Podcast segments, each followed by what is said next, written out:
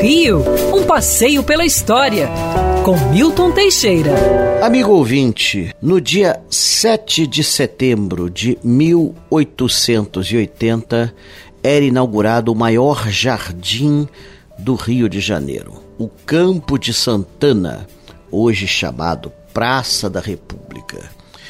O Campo de Santana era um alagadiço onde eram feitos despejos de lixo. Era um, literalmente um aterro sanitário.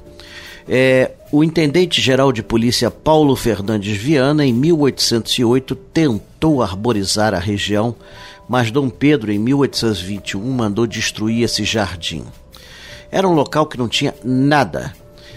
Depois de muita, muita crítica e muito adiamento, em 1872 foi iniciado o ajardinamento, feito pelo paisagista Auguste Marie François Glasiou, vindo da França em 1861 e que já trabalhara no passeio público, no Largo do Machado, nos jardins do Palácio do Catete e em outras praças do Rio.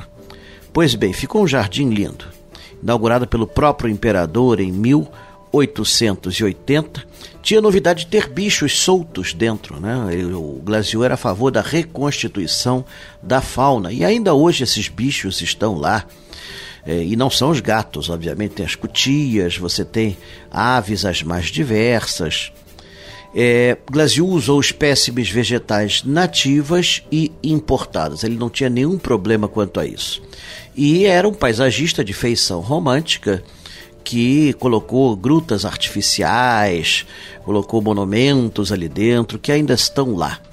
O Jardim do Campo de Santana merecia ser melhor tratado e conhecido dos cariocas.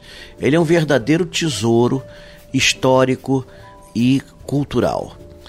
O Glasiou depois continuou prestando serviços ao Brasil até que em 1896 se bandeou para Paris, onde faleceu em 1906. Praticamente todas as praças do Império foram arborizadas por ele.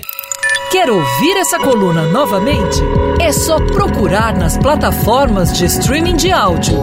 Conheça mais dos podcasts da Band News FM Rio.